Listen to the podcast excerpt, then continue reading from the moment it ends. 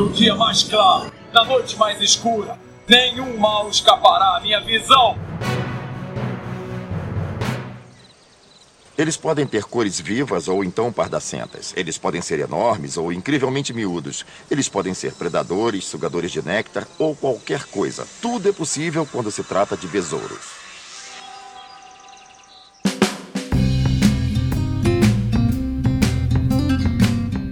E sejam bem-vindos ao Setor 2814. Eu sou Carol Bardesi, juntamente aqui com Bruno Castro. E aí, galera, beleza? Estamos de volta, né? MyCast de personagem mais uma vez. Dois seguidos, né? Quem diria? Conseguimos finalmente, né, fazer dois seguidos. E também, finalmente, de um tão pedido por vocês. É, eu não sei se o personagem em si... É, o personagem, né, a pessoa em si é o tão pedido, ainda é o tão esperado. Mas sim, o Besouro Azul. É, até a gente nunca começa pelo que eu assim, já, ah, quero até o um ouvinte acabou de falar aqui, ah, eu queria o cast do Kylo Rainer. Mas a gente sempre vai começar do princípio, do primeiro personagem até chegar. Um no... dia a gente chega no Kylo Rainer, né? Então. então a gente vai sempre começar do primeiro personagem até evoluir a evolução deles e tal. Então, o primeiro Besouro Azul, a gente só queria deixar meio esclarecido, o primeiro Besouro Azul é o Dan Garrett, tá? Porque existem mais de um besouro, como sempre existe mais de um, né? Os caras conseguem fazer um monte aí.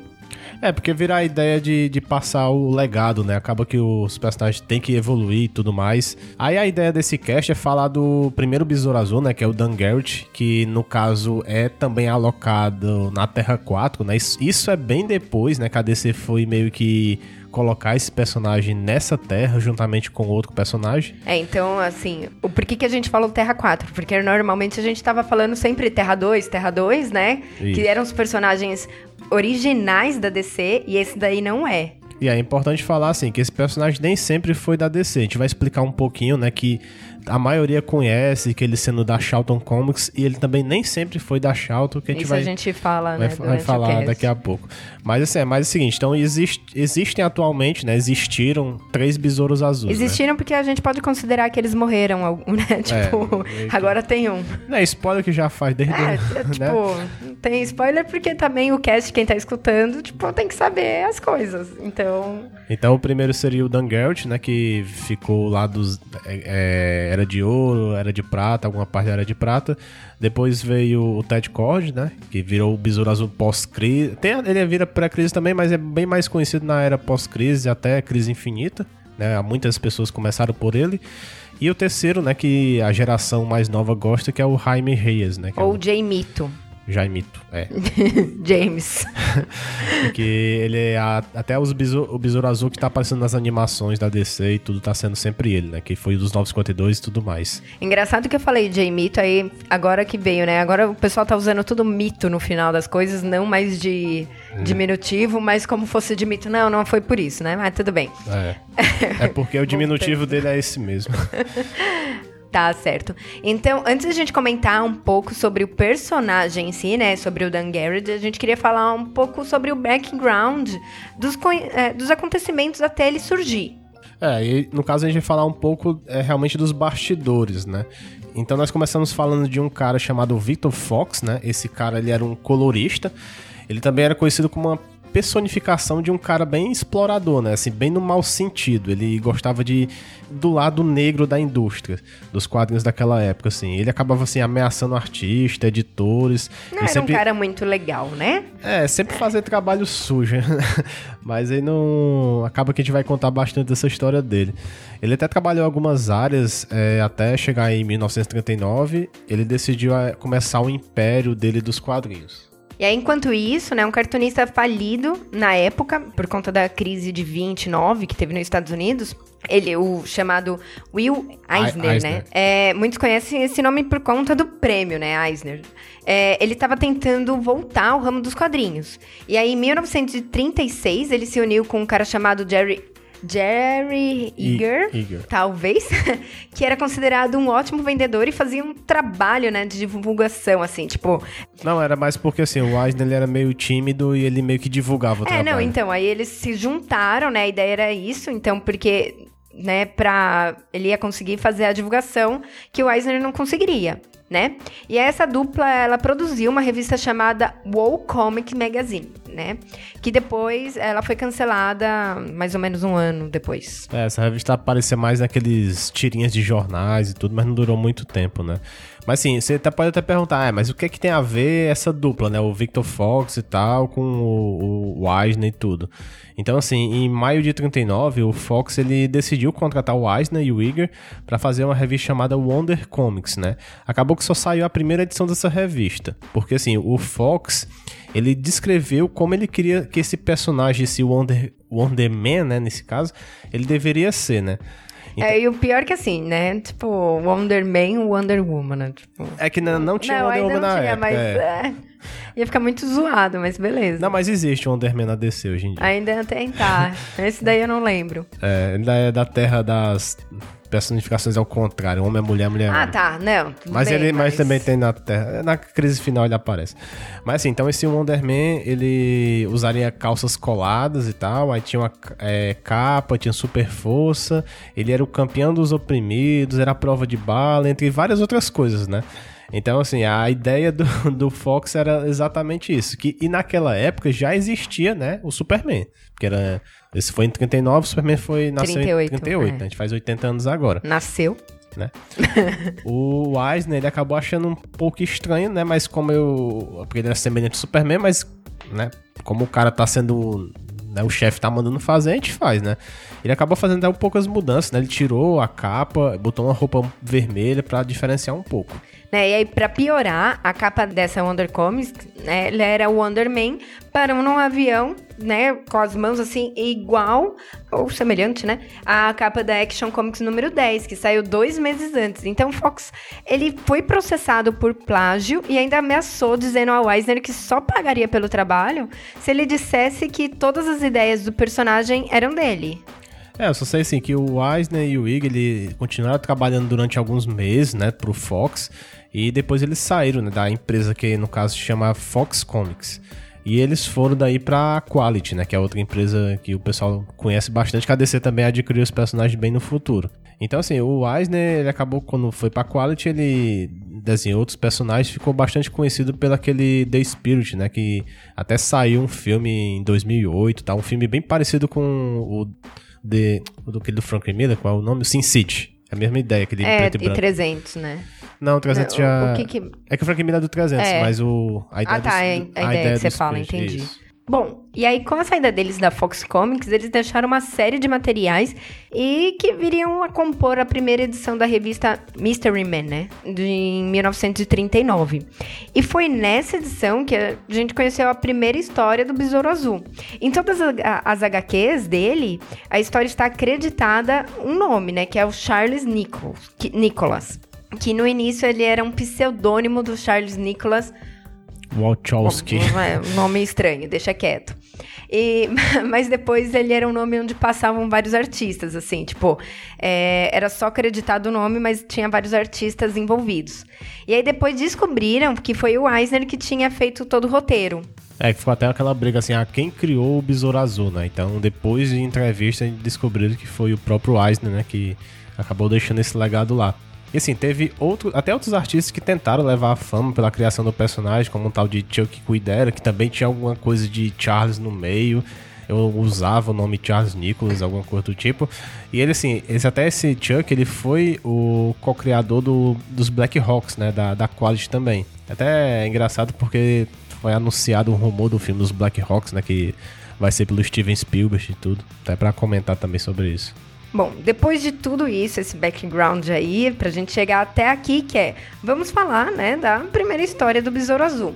Que ela é bem curtinha, ela tem somente quatro páginas e não é bem uma origem, mas a gente falar sobre isso. Aqui a gente vai ter o Dan Garrett, que é um policial, e, tipo, é, ela é meio estranha, tá, gente? Quem quiser ver, vai ver, mas é, ela é meio sem nexo, assim. Ele tá lá um certo dia, presencia a morte de um banqueiro. E aí esse banqueiro, antes de morrer, fala que tinha uma gangue, né, atrás dele, que era a gangue dos máscaras brancas. E ok. Aí o Dan Garrett, ele descobre que a filha desse banqueiro ainda estava, né, sequestrada, estava com essa gangue. E aí ele vai investigar, né, o carro dos bandidos, porque óbvio, o carro tá lá no meio do nada, né?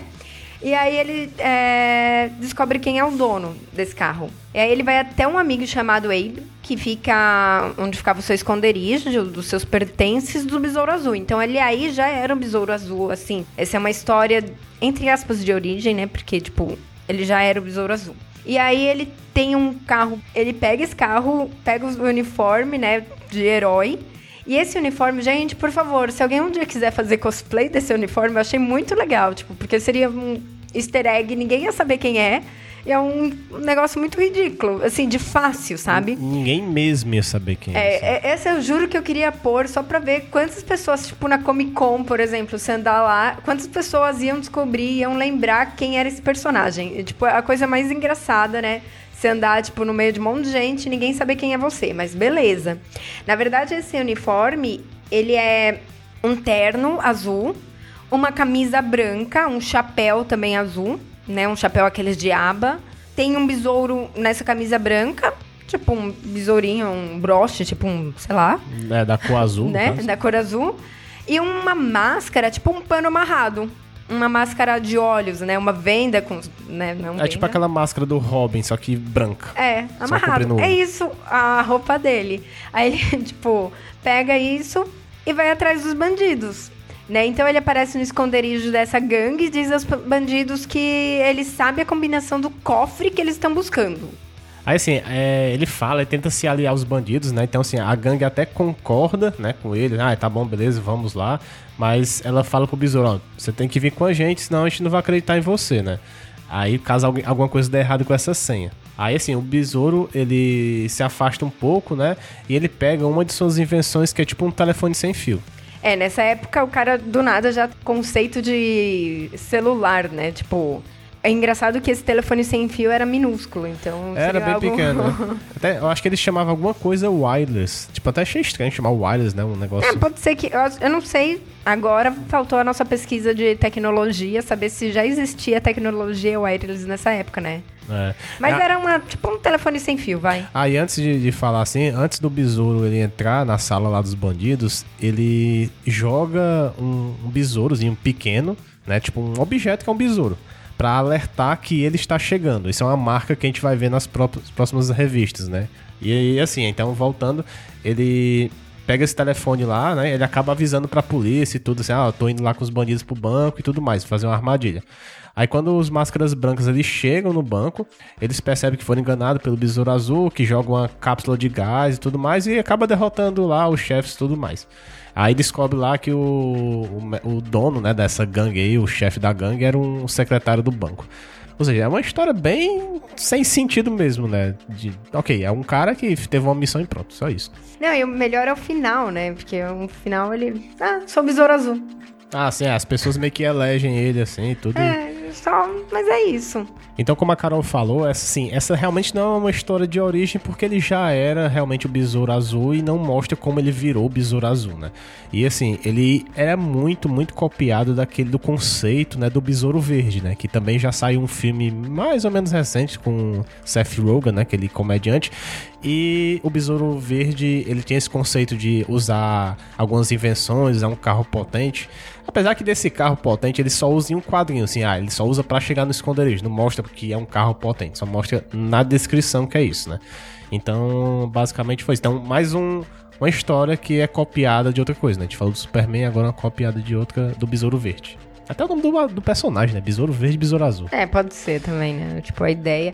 Mas enfim, falando aí, né, de cópias, o, na edição seguinte, né, na Mystery Man número 2, o uniforme do Besouro ele foi alterado também porque o Fox estava com medo de outro processo, né? Por conta né, de ser uma cópia igual ao Wonder Man. E aí agora o uniforme acaba sendo um colã azul, né? Completamente azul, tá? É, sem nenhum detalhe, nem nada. E a única parte do corpo que aparecia era o rosto sem máscara e uma parte do braço. E além disso, tinha um, um desenho de um besouro gigante no peito em diagonal. Tipo, que aí depois é tirado também. Então. É, foi, foi uma época que eles adicionavam e removiam várias coisas até chegar num uniforme definitivo. É, que é algo teste também, né? É. Assim, se a gente parar pra pensar, a gente até dá uma. Não, dá um crédito, sim. É. Isso. Então, assim, ele tinha também duas antenas na cabeça, né? E até é engraçado que, assim, você parar pra ver, ele parece muito o uniforme do Chapolin. Ele quase igual do Chapolin, realmente. Então, assim, na edição 3, ele foi adicionado um cinto amarelo em seu traje e também uma máscara cobrindo os olhos, né? Uma máscara preta. E na edição 5 foi adicionado um símbolo do besouro na testa, também amarelo. E aí, na edição número 7, né? Finalmente o besouro ele ganha importância. Sim, ele é mais reconhecido, não é uma importância, nossa senhora, que coisa. Mas ele se torna mais reconhecido porque é a primeira vez que ele aparece na capa da Mystery Man, é, da Mystery Comics né? Que antes a história dele ficava lá pro meio. E para quem já pegou essas revistas antigas, sabe que vem o nome, por exemplo, é Detective Comics. Aí, tipo, tem a história lá do Batman, mas tem várias histórias no meio, entendeu? Tipo, de personagens que hoje em dia nem existem mais. Então, tipo, vinha umas 8, 10 histórias, sei lá. Isso, e acaba que quem ganha a capa é a história que tá mais, Maior, né? É, em evidência até pra venda, né? Chama Isso. mais atenção. Exato. E assim, no inverno de 1940, o Besouro Azul ele ganha o título próprio, né? E assim, eu aposto que ninguém sabia dessa informação, porque assim, ele foi o terceiro super-herói da história a ganhar a revista própria, né? Acaba só perdendo realmente pro Superman e pro, pelo Amazing Man, né? Que esse Amazing Man viria a ser um personagem da Marvel bem depois. Mas assim, mas na só nessa edição número 1, né? É, dele, só, ele era composta por várias histórias da Mystery Man e somente tinha uma história inédita dentro dessa revista. Aí que essa história é explicando a origem do personagem. Bom, o Dan Garrett, então, agora vai ter a sua origem, que é, ele nasceu, tem até a data, né? Que é 6 de dezembro de 1916. Ele era filho de um policial irlandês, que era chamado Michael. Michael Garrett. E sua mãe, que a gente não sabe o nome, ela falece quando ele era ainda pequeno. Tipo, ele tinha uns oito anos. E aí, o que faz que o Dan fica mais maduro, né? Do que as crianças da idade dele. Naquela época, né? Não era... Ele acaba ficando lá. mais independente, assim, é. assim, mais cedo.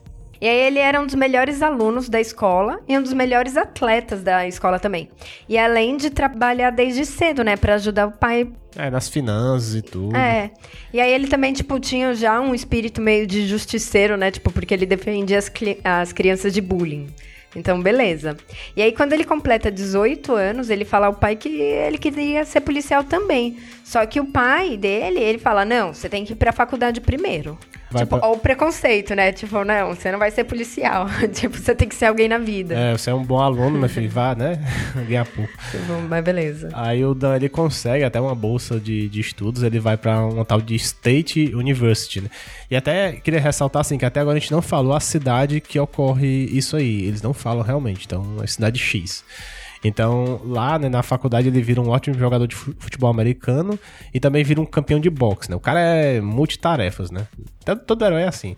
E até que um dia ele. Não, principalmente nessa. A gente vai falar em um dos casts também futuro, mas principalmente nessa época. O cara era super estudioso, o cara era super é, atlético, né? Tipo.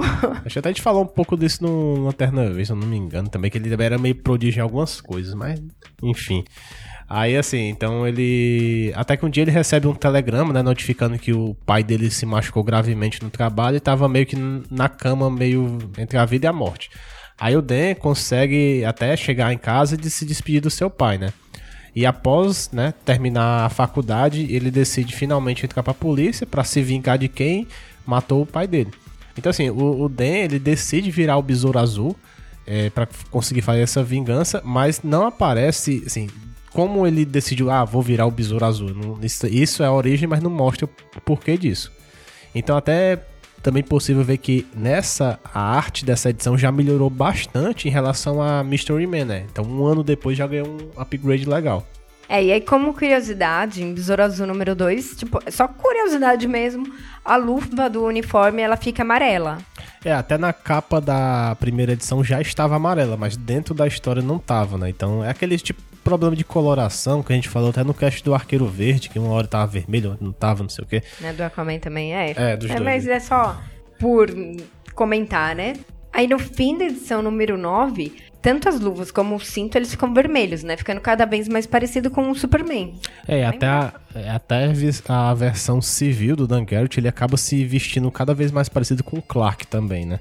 É, aí na número 4, mais precisamente na segunda história da HQ, né? Que eram quatro histórias dentro da revista Solo. O Dan ele acaba ferido, né, com alguns tiros, estava para morrer no hospital. Aí ele recebe uma visita de um farmacêutico, né, chamado Dr. Franz, que dá uma pílula de remédio lá chamado vitamina 2X, ou do 2X, né? É. que salva a vida, tipo, dele, assim, do nada. E ainda lhe dá, tipo, superpoderes. Que até então a gente não tinha visto nenhum superpoder, assim, de. Ele era um cara comum é. antes. É.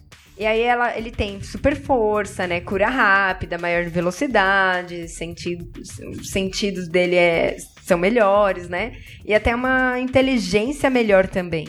E até tiveram um pequeno erro de continuidade em relação a essa vitamina, porque assim, na edição 3, sempre, que vai começar a história tem aquele balãozinho explicando quem é o personagem.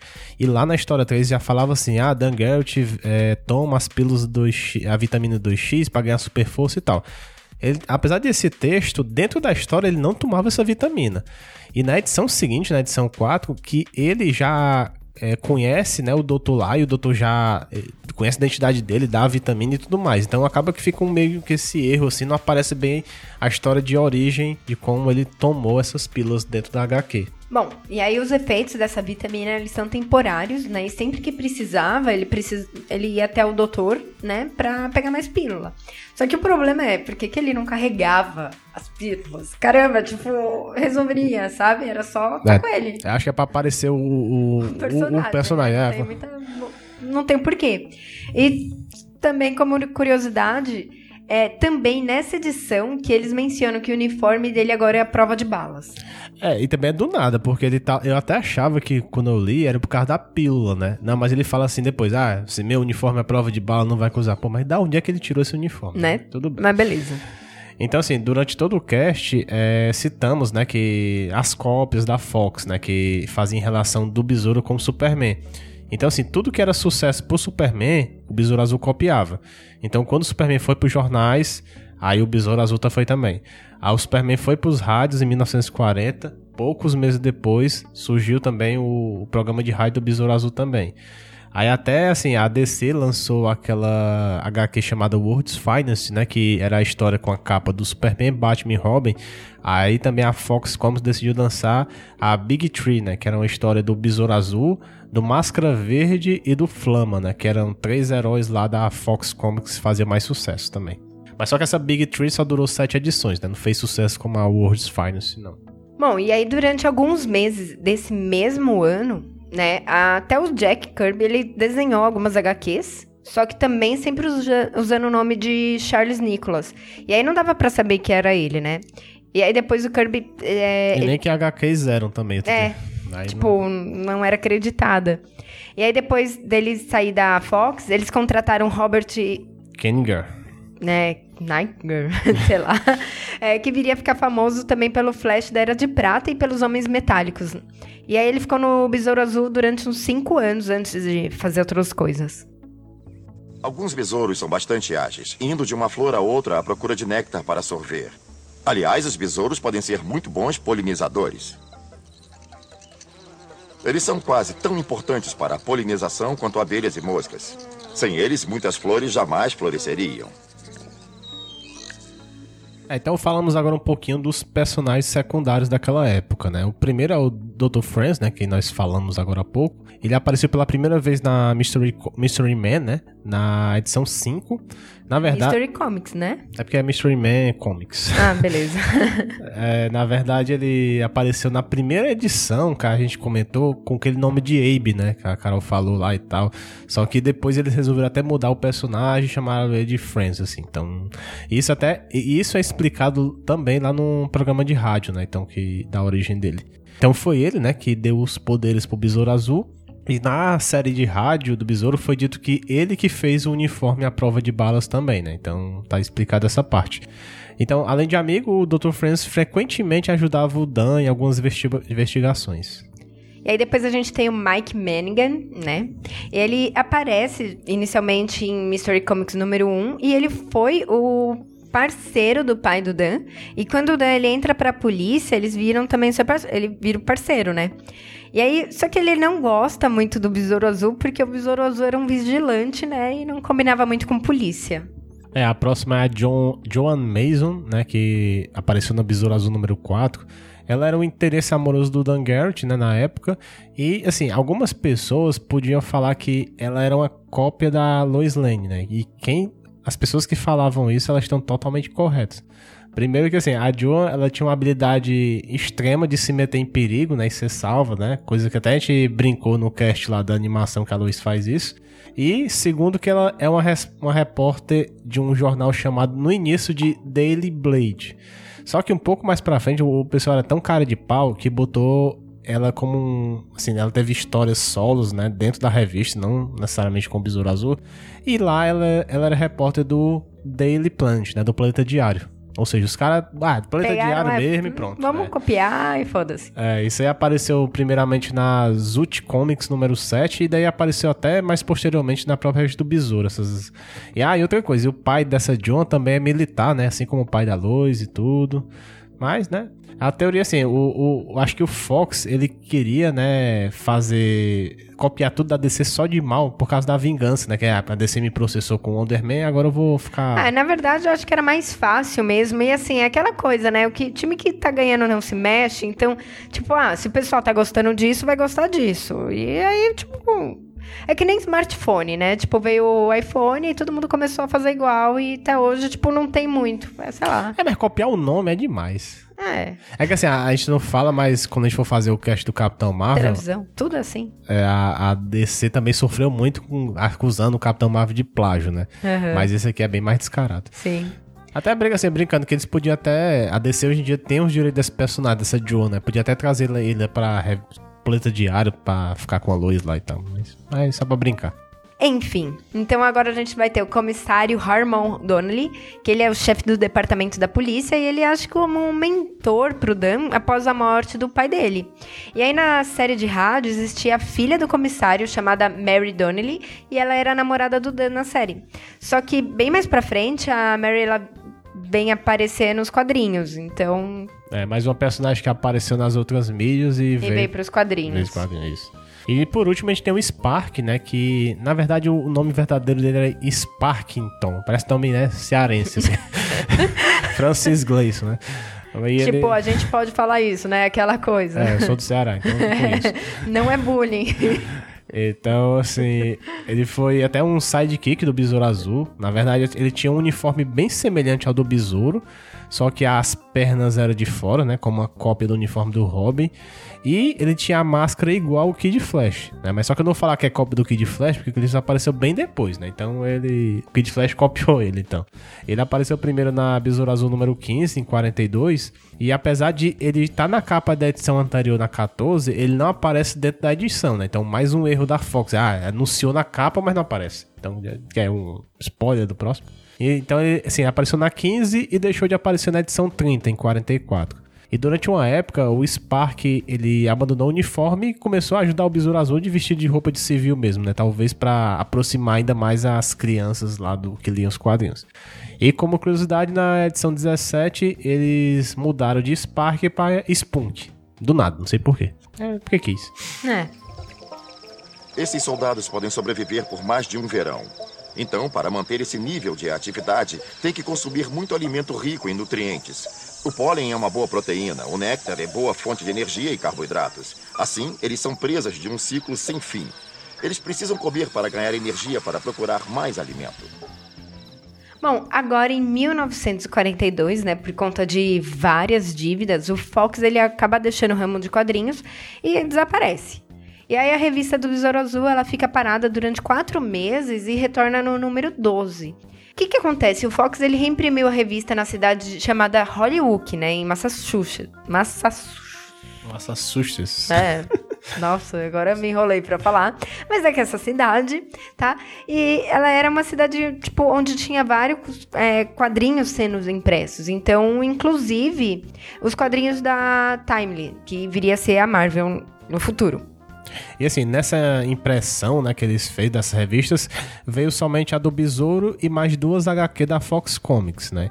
E na revista do Besouro, o Fox, ele, como ele não tinha mais os escritores lá da época, ele acabou pegando muito das ideias do Eisner e do Iger, é, e até assim, a capa dessas revistas foi tirado o símbolo da Fox Comics. Então ficou tipo um negócio bem independente, assim, é uma revista qualquer. Mas como era do Besouro Azul, o pessoal comprava. Então, assim, é... Fora que a qualidade, né, não era lá aquelas é, coisas? Voltou né? pra qualidade do início, assim, negócio bem ruim mesmo, mal feito. Falando nisso... Ah. Bom, não, eu comento isso mais pra frente. Beleza. O, o Besouro Azul também ele deixou de aparecer na capa da própria revista, né, das edições 19 e 20, e colocaram lá tipo um esquadrão de pilotos de aviões de guerra. Assim, essa parte é meio obscura para entender, assim, porque aparentemente ele teve que pagar algumas coisas, né, para fazer as impressões e acaba teve que deixar alguns outros personagens entrar para essas revistas. Então, talvez seja por isso. Bom, e aí foi nessa época que o Dan ele vira um agente secreto, né? Ele ganha o, o, o, Spark como ajudante. E as histórias eles começaram a focar na Segunda Guerra, enfrentando os nazistas e outros vilões. E aí durante esse período da revista ela deixou de ser bimestral para ser mensal. A gente também não sabe por quê, porque se ele tava, né, com dificuldade, não tem muito, né? E o Fox publicou em Hollywood até o número 30, isso em fevereiro de 1944. É, Ou eu... seja, o finalzinho lá da guerra, né? Tava isso, indo é. pro final, então. É. Por isso eles também estavam bem, eu acho, se focando nessa parte. Eu acho que ele, de, mens de bimestral pra mensal, eu acho que ele queria ganhar dinheiro, tava com dívidas. Sim. Ah, é o que eu chuto, né? Não tem nada concreto. Então, assim, ele depois disso ele voltou, né, para sua cidade natal. Aí o Besouro Azul né, retornou na edição 31. E aí que apareceram o, os poderes dele ficaram tipo uma loucura total, né? Porque assim, aparentemente nas revistas elas, elas mudavam de escritor toda hora. Porque assim, cada escritor, ele pegava e fazia os poderes do jeito que eles queriam. Então, meio que eles não ligavam muito pra continuidade, não. Tipo, em uma história ele aparece voando, que ele nunca voava, né? E na outra ele aparece que ele virava um gigante, na outra ele encolhia. Aí assim por aí vai. A cada edição ele ganhava um poder novo. Então, assim, a partir do número 36, as revistas deixaram de ser assinadas pelo tal, esse pseudônimo, né, o Charles Nicholas, e passou a ser é, assinada por um nome chamado Oates né? Então nessa época foi a época que a Joan, né, que a, ela acabou ganhando histórias solos como repórter dentro da revista do Besouro Azul. E aí a revista do Besouro Azul ela sofreu um hiato, né, de sete meses entre as edições 44 e 45.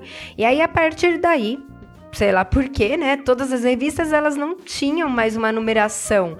Elas vinham somente com um mês na capa. É, foi até difícil de identificar. Bem, qual é a 44? Até bem que não tinha uma ordem, né? É. Mas. Mas não, e assim, até dava, porque vinha lá, né? Março, junho, julho, vai, beleza, você sabe que. É que durou alguns anos. Aí tem duas fevereiro, é, tudo bem. Bom, e nessa época o Besouro ele também voltou a ser basicão, né? Abandonando os poderes.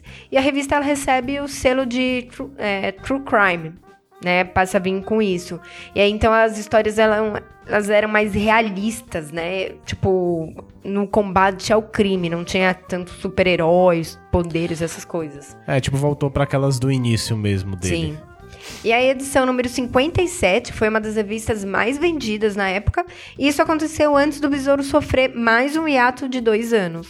É, alguns consideram que esse essa edição 57 foi meio que o fim da era de ouro do Besouro, né?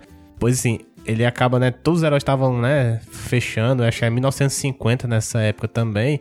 Só que ele retorna dois anos depois, né? Então ele retorna e tem somente mais três edições. E alguns pesquisadores até consideram isso como aquela época da volta dos heróis, né? Como o, o Flash do Jay Garrick saiu e voltou reformulado e outras coisas, né? Tal como também aconteceu com o Capitão América, né? Que ele, ele para de ser produzido e volta em 53 lá e tudo mais. Bom, e na edição número 60, né? Foi aí sim o fim do Besouro Azul, como o Dan Garrick.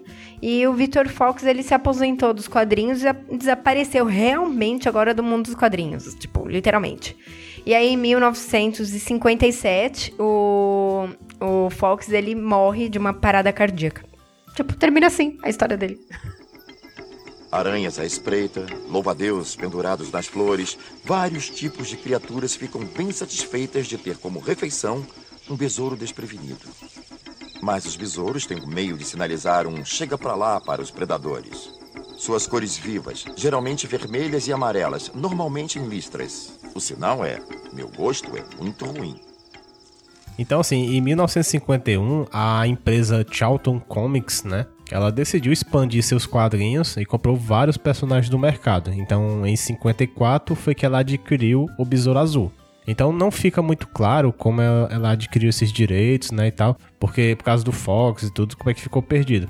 E assim, eu tava até pesquisando um pouco, né? O, o Iger e o Eisner saíram, né, da Fox no início dos anos 40. Só que somente o Iger, ele retornou pra Fox no final dos anos 40. Então eu acho que quem vendeu os direitos do Besouro Azul foi o Iger e não o Fox ou a família do Fox pra, pra Charlton Comics. Então, né, em outubro de 1954, o Besouro Azul ele retorna é, em uma nova história na Space Adventures número 13, sendo que a capa e a história eram repetidas. Então, tipo, a capa era da edição número 58 e a história da, da edição número 59. É, até assim, uma coisa que eu estranhei bastante é que assim, no volume 2, né, do Besouro Azul, que eles fizeram, né, a Charlton fez, teve somente quatro edições. E ela começava a partir do número 18. Até eu, quando eu fui pesquisar essas revistas, aí, poxa, eu encontrei da 18 até a 21 e cadê o resto? fiquei procurando e realmente não tinha, né? É, a Sherton ela cancelou a HQ chamada A Coisa, tá? O número era esse, exatamente. É, é The né? então. É, a é. coisa, entre aspas. Né, no número 17, por conta que o título era um, é, bem atacado, porque ele. Vocês lembram? A gente até comentou no cast número 11 da Mulher Maravilha. Aquele, Não, dos bastidores. É, foi nos bastidores. Não, mas a gente não falou do da mulher. Não, né? É, tá certo. Bom, o cast número 11, né? Que era o Frederick Werton, que ele falava lá, tipo... Aquele psicólogo maluco que fica, ah, os super-heróis deixam as crianças bandidas é. e tudo mais. Então, o Besouro Azul, ele assumiu o título ganhando uma arte de um cara chamado Ted Galindo. É, então, assim, o Besouro, ele volta a ter super força, poder de voo e quem diria, assim, ele até ganha o, so, o super sopro, né? E a visão de raio-x. Que coisa, né? É, olha aí, coincidência. então, assim, o Dan Garrett, ele ainda era um policial também, ele era parceiro do Mike, né? Do Mike Menninger. E assim, até engraçado que esse Mike, ele começou, a primeiras histórias ele era bem gordão, e ele foi emagrecendo, emagrecendo, emagrecendo, e ele era meio assim, burro e ficou inteligente, né? Só até falar, ele deve ter trabalhado muito na guerra para emagrecer lá, tá só fazendo piadinha com isso. E assim, o Dan, ele. Assim, é complicado porque assim, antes ele era um policial bem experiente. Então ele meio que passou a ser um policial bem novato, né? Agora ele meio que regrediu na carreira. Agora. É, ele não era mais um exemplo, né? De é, policial. Força, é. é, essas coisas. E assim, agora eles batizaram que as histórias dele se passavam em Nova York. E aí o Besouro Azul, ele foi cancelado na edição 22, né? Dando lugar para um... 21. 21, tá certo. É, Aí ele deu um lugar pro chamado Senhor Músculo, né? A partir da 22. E aí a última história do Besouro é, é, da Era de Ouro, agora realmente, né? Foi na revista Net Rip Boy número 3, só que a gente não encontrou essa revista. Aliás, uma das coisas que eu ia comentar é isso, tipo, essas revistas do Besouro Azul, essas antigas que a gente falou até agora, elas são difíceis de encontrar. É. Alguma, até assim, algumas lá que eu baixei, algumas edições não existem mesmo, tem só a capa, não dá pra. É, você não tem. Ou você baixa, assim, agora pra ler online, tipo, não, não achei. Então. É inglês, né? É, assim, você só. Bom, essas em inglês, é, todas que a gente fala aqui no cast, eu acho que. É tudo em inglês. Lá, 90% é inglês. De vez em nunca você acha uma em português pra baixar, sei lá. É, não, é difícil. Não tem muito, não. Então, assim, no começo dos anos 60, a Charlton decidiu, né, dar um novo empurrão pro Besouro, graças a, assim, o sucesso da DC, né, com a Liga da Justiça, aquela reformulação de personagens também, e também a criação da Marvel, né, que acabou com o sucesso do Homem-Aranha, Quarteto Fantástico, acabou que deu aquele boom novamente nos quadrinhos. Então, o Dick Giordano, né, até já falou dele alguns casts atrás, não lembro agora qual, ele estava na Charlton naquela época, né, desde 52, na verdade, e ele agora virou o editor da Charlton. E em entrevista ele disse que, assim, na época de editor ele não era pressionado na empresa e tudo mais, então ele decidiu investir em novos talentos, né? Encontrar pessoas boas para escrever. Então, ele usou, né, assim, essa confiança para fazer isso. E assim, em janeiro de 64, saiu o terceiro volume do Besouro Azul, agora totalmente reformulado. Então, só para fazer as contas, o, o, primeiro volume foi de 44 a 50, o segundo volume foi de 54 a 55, só com quatro edições, e agora estamos no terceiro volume. Bom, e nessa nova versão, o Dan Garrett agora que tem dois T's. Então é, é que antes é, Garrett era um T, agora tem dois. Né? Tipo, importante isso. Ele não era mais policial e nem era agente secreto, e sim ele se tornou um arqueólogo, né, que trabalhava lá no museu. E aí um certo dia ele recebe um pedido dos diretores desse museu para liderar uma expedição para investigar uma tumba, né, no antigo Egito. Essa tumba chamava KFR. É o faraó, na verdade, era esse nome. É, a tumba desse faraó. E aí, só que ele se recusa, né? Tipo, ele fala, ah, não vou não. Só que à noite vem uma professora chamada Luri Rochido e ela acaba convencendo ele, mas é óbvio, né? Convence um pouco mais porque ela é bonita. E aí, quando eles chegam lá, eles são atacados por uns descendentes do faraó, né? Chamado general Amenhotep, que queria governar a região. É até engraçado, assim, lá era dito como sendo o Egito, né? E depois, bem depois, que a gente vai ver que essa região é aquela terra da DC que a gente falou, a Bialia, né? Que a gente Sim, comentou no que é, geografia. Que foi que criado. O, que o besouro foi encontrado lá, né? Isso. Então, assim, assim que os dois. É né? que eu acho que essas coisas antes não tinham, não, né? Tinha. Então, assim. E, e, também não era DC, né? É, aí... então não tem problema. Aí depois eles dão um jeitinho de. De encaixar. É, vamos ter que encaixar aí na história.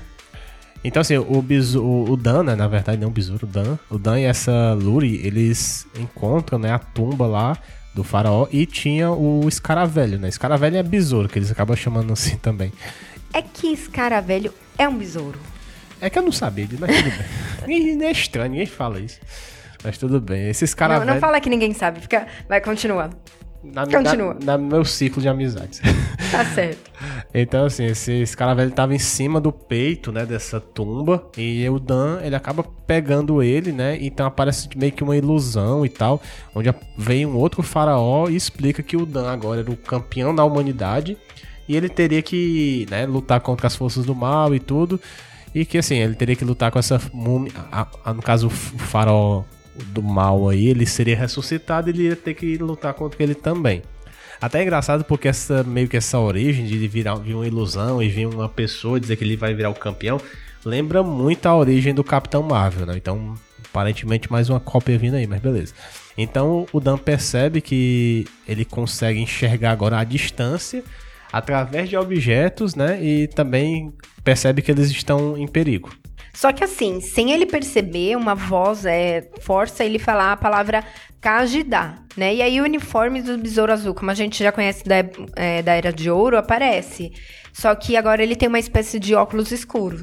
É, ficou pior, né? Nesse, tipo, vai todas as fotos do, das evoluções do uniforme a gente vai deixar no post para vocês aí, né?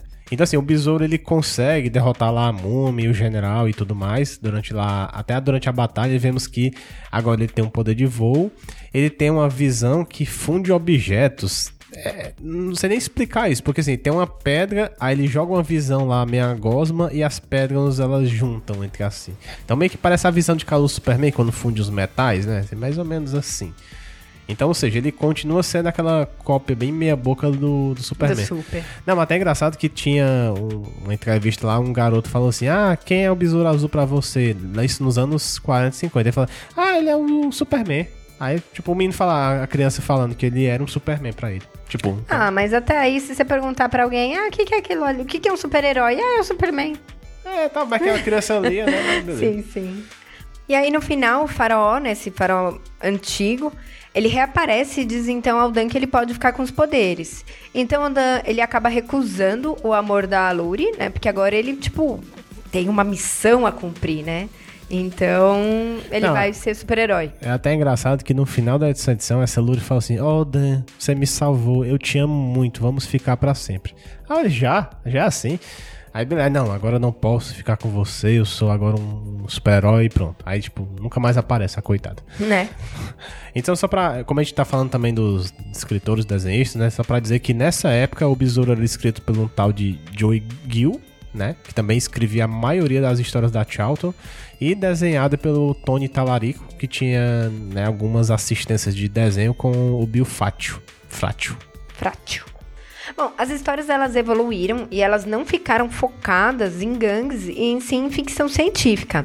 Então agora o Besouro Azul ele enfrentava vilões de verdade, né, como o Mr. Thunderbolt, o Magnum Man e o Man's Man, né, que era um homem vestido de grilo. É, tinha até um também é Cavaleiro Vermelho, Red Knight. Tem também o, como chama, Clorofila Man.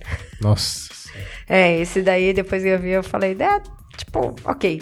E aparentemente, né, essas revistas elas não fizeram tanto sucesso e só teve cinco edições. E depois o título mudou de nome para Unusual Tales. E ficou assim até o número 49. Assim, na edição 50 é, dessa, desse título, né, o Besouro retorna, né? Então isso é considerado mais ou menos o volume 4 agora. E também durou somente 5 edições, ficou até o número 54. A última edição é, até foi o título dessa revista é chamado de O Olho de Horus, né? Que, Horus, pode ser Horus. É, também Horus. Que foi escrito pelo Roy Thomas, né? Que, na verdade, ele queria fazer uma tentativa de aproximar o personagem a um Homem-Aranha também. Então, queria até copiar também.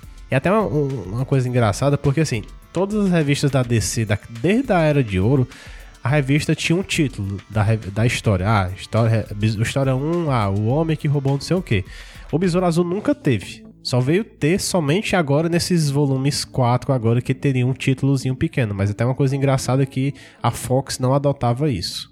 Aí, em novembro de 1966, na revista do Capitão Átomo, surge o segundo Besouro Azul, o Ted Cord, né? Que ele passa a ser o. Hoje a gente tem, né, de popularidade e competição, né? Entre o Ted e o. Jaime. Jaime porque eu sempre falo Jane, tá, gente? Por isso eu brinquei no começo, mas é verdade, eu falo Jane. E eu não vou conseguir falar Jaime. E outra vez, não vai falar da história do Ted nesse cast, né? Porque é muita coisa. E... É, aqui a gente, na verdade, vai acabar dando um pitaquinho nele, porque elas estão interligadas, né? O fim do, do Dan tá interligado com o começo do Ted, então não tem como não comentar dele, tá? Aí, assim, que após aparecer em... Então, só para retomar, né? Porque senão a gente vai... Isso. Eu ia me estender aqui. O dele aparece em três edições do Capitão Átomo. Até aparecer na... No seu volume próprio, né? Que vai Isso. ser no volume 5. Isso. Tá? Que era já do Ted. Só que ele apare... o Dan aparece é. para mostrar. Então, isso é só para vocês terem realmente um background, tá? Então, tem o Ted Cord, que ele já tava sendo Besouro Azul. E aí, vamos falar do... Fazer essa ligação entre os dois. Isso. Que, assim, na, na segunda edição, nessa revista do Besouro, em 67, né? É contado em um flashback que, assim, que o Ted Cord, ele trabalhava em conjunto com seu tio, né? O Jarvis Cord, em um experimento que, assim, o, o, tio, ele pedia ajuda, mas não falava o que era, né? Então, ele acabava trabalhando, mas não sabia o que era, o Ted. Então, assim, depois de conseguir completar o experimento, aí o Ted tinha né, saído do laboratório à noite para ir para casa, aí ocorre uma explosão. Quando ele volta, o, né, o, o, tio dele, o Jarvis, estava aparentemente morto, né? Tinha um cadáver lá e tal, e beleza. Então, assim, o Ted, ele começa a investigar encontra uma caixa, né? E dentro dessa caixa que não foi queimada pela explosão, tinha um mapa de uma ilha chamada Pago Pago. E assim, então dentro também dessa caixa tinha um vídeo lá mostrando o que seria o resultado desse experimento, né? Ele estava tipo fazendo uma espécie de é, robô meio que super forte e indestrutível. Bom, tem a de chama, o Dan, né? E aqui ele só menciona, tipo, que eles eram conhecidos da faculdade. No futuro, que a gente também vai comentar aqui no cast, a gente fica sabendo que ele era professor, o Dan, então, ele era professor do TED, né? E aí ambos vão para essa ilha e quando eles chegam, o Jarvis estava vivo e com esse exército de robôs, né, que para dominar o mundo. Aí o Jarvis, ele prende os dois, só que aí a única coisa que tinha que fazer, né, para fazer era o Dan se transformar em besouro azul. Só que no meio da luta, o, o Dan, como besouro, ele acaba atingido por um raio e antes de morrer, então ele, tipo, fica preso lá nos destroços do negócio. E antes de morrer, ele vira pro Ted e fala: Ó, oh, continue meu legado. E aí ele dá o escaravelho pro Ted, só que o chão se abre meio que. Na... Não, mas ele não chega a dar nessa parte. É, ele vai dar o escaravelho, o Ted Isso. não chega a pegar esse escaravelho. Aí, as, tipo, meio que explode lá as coisas. E o escaravelho e o, e o Dan, eles vão pro meio lá do chão. É, fica nos escombros. É, fica no escombro. E aí o Ted consegue fugir, né? Sair dali, dessa explosão, das, dos destroços e tudo mais. Só que ele não tem mais como pegar o escravelho. Então ele fica sem os poderes. E aí ele usa, acaba usando suas invenções, a sua capacidade seu intelectual, né, assim, pra continuar a ser o Besouro Azul. Tipo, pra cumprir a promessa que ele fez pro Dan. É, e até é por isso que você conhece o Ted o Ted não tem poderes. Então é meio por causa disso, não, não tinha o escaravelho. A gente vai já contar que tem um pequeno erro aí de continuidade, mas beleza. É, é, é o legal assim, tipo, você vê o o Dan, na verdade, final, essa revista, assim. É a primeira, tecnicamente, apesar de ele ter vestido antes, essa seria a primeira vez que ele fala. Porque aí é o que ele seria a transformação, né? Realmente o final do Dan Garrett pro Ted Cord. Ah, sim, entendeu? não, seria tipo, a passagem é, de É manto. a passagem, é.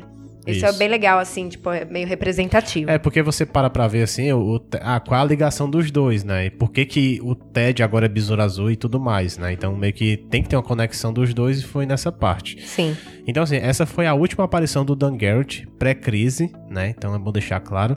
E vamos até deixar, assim, um, um post, até eu tava procurando sobre a questão da morte dele, e fizeram um fan-filme, né? Do, da morte do Dan Garrett passando o um manto pro Ted, né? Não tem esse negócio da ele tudo mais, se soterrado. Só tem a frase lá dizendo, ah, você continue meu legado e tudo mais.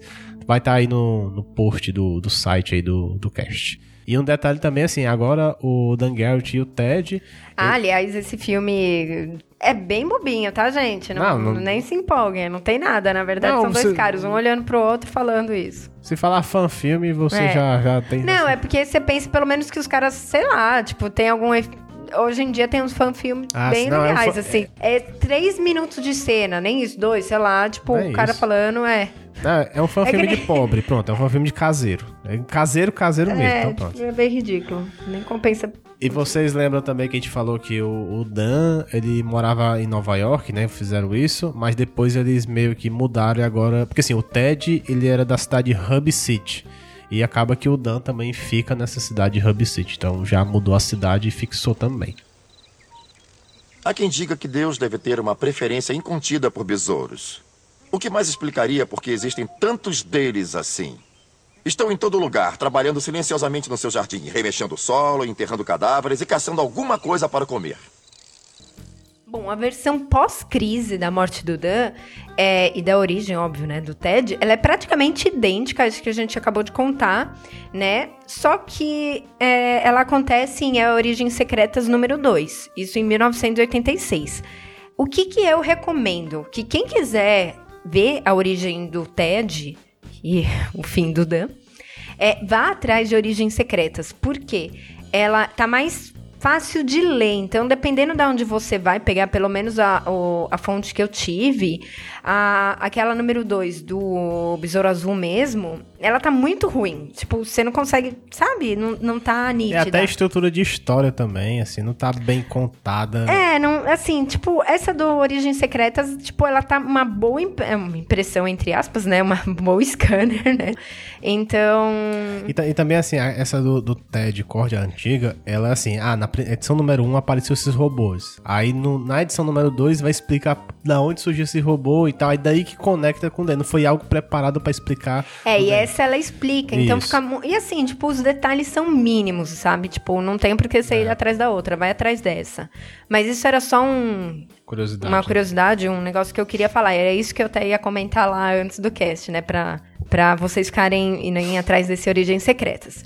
Bom.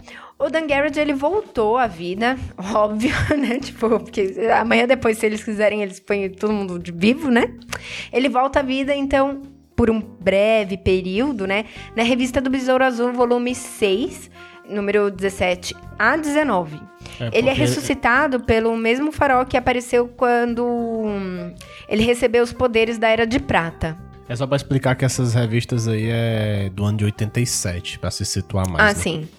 Então, assim, esse faraó, né, lá ele controla a mente do Den, dizendo assim: ah, você lembra que você tinha uma missão sagrada que você prometeu cumprir? É, então, assim, essa missão não acabou. Só que fica muito mal explicado, você não sabia. Então, assim, ele obriga, né, meio que o besouro, ele meio que ressuscita assim, tá meio moribundo assim ainda. Ele obriga a falar a palavra lá, Kajidá, Então ele acaba sendo totalmente curado de tudo, né? E acaba que é criado um novo uniforme, né? Esse uniforme até, assim, é engraçado porque do nada é criado e eu acho bem mais legal. Bem, bem mais moderno, assim, né? Uma curiosidade que você foi atrás do porquê essa se essa palavra tem algum significado, Kajidá? Na época não tinha. Aí já já a gente fala sobre, tá bom. Essa, fala sobre essa parte aí. Mas então ela não tinha, assim, tipo, foi não, alguma é... invenção. Ela não veio, tipo, ah, o cara, sei lá, foi lá, viu no Antigo Egito, Kajidá, tem algum significado realmente? Olha, eu acho que não, porque assim, é, depois é explicado. É, não, é que nem o S do Esperança, então. É, é que assim, até quando a gente tava falando a primeira vez, eu ia falar assim, poxa, eu queria ter essa criatividade dos caras, vou inventar um nome aqui, Kajidá, pronto. Tá aí. E até dá, é DH, o cara inventou um nome assim. É, isso não precisa muito de criatividade, não. Não, né? por que, tipo... por que, que ele pensou? Eu quero saber de onde é que ele tirou ah, isso. Ah, é, ele podia pôr qualquer coisa. Lulucá. É, mas ah, é, uma palavra, é uma, duas palavras ainda. Não, não Lulu K, pronto. É, aí. É. Agora, eu queria saber se ele fez, porque às vezes tem essas pesquisas, né, que a gente fala. Até Bota falou... no Google aí, Cajidá. É, depois eu coloco. Do Egito. Mas tem aquelas coisas assim, tipo, ah, não, realmente, o cara fez isso, que a gente até falou, ah, a criação lá do, é, do mundo é, tem a ver com negócio de Bíblia. Ah, tem realmente. Talvez a, pegou, a pessoa pegou inspiração. Eu queria saber se nesse caso teve alguma inspiração, mas eu acho que não, então deixa. É, o pessoal da Chato só fazia copiamento. É, então... tipo, era. ah, eu queria. Eu tô querendo, exigindo demais, né, da criatividade dos caras, mas beleza. Bom, então quando ele faz essa palavra, né, totalmente curado e tudo mais, e criou um novo uniforme, né, como a gente falou. Eu vou deixar até também a foto no post desse uniforme novo. Aí o escaravelho agora, no lugar de ficar na testa, ele fica tipo na altura da cintura, perto lá da pelvis ali, perto ali, fica lá parecido. Então, é... só que assim, o besouro, né, o Danguer fica completamente louco e, e, assim, ele fica controlado por essa voz, né, por esse faraó. Então, ele parte em direção a destruir o impostor, que na verdade é o cara que tem, que tomou, né, o, o manto de besouro azul, que é o Ted. Então, esse faraó queria meio que matar o Ted. Aí o Dan, ele destrói, né, parte da cidade para atrair a atenção do Ted, e os dois começam a batalhar. Então, quando o Ted, ele percebe que o Dan não estava se lembrando de nada, e ele percebe também que ele estava sendo controlado, né, que ah, aquilo não era assim, normal. o Dan tá, é bem poderoso, tipo Superman, e o Ted não tem poder. Não tem poder, Então né? fica tipo... uma luta do Batman versus Superman aí, porque o Ted, quem não sabe, como o Dan é cópia do Superman, o Ted é bem cópia do Batman em algumas coisas, né, então né? E aí, no momento, ele consegue arrancar, né? E segurar o besouro, né? Aquele do traje mesmo. E aí o antigo, esse antigo deus egípcio aparece pro Ted e também diz que ele estava errado em eleger o Dan como novo campeão. Então ele tenta hipnotizar o Ted para aceitar esse título. Só que o Ted ele consegue sair dessa hipnose, né? E recusa, fala que não. E no fim o escaravelho ele se autodestrói e a explosão acaba matando o Dan, né? O Dan Garrett mais uma vez. Ou de vez, né? É, dá agora de vez, né? Tem, de mais, vez. Jeito, tem mais jeito, não. Então, assim, posteriormente, é, o Dan, ele acaba aparecendo em algumas HQs como um flashback, alguma coisa. Mas vivo, vivo, ele não aparece mais não, né?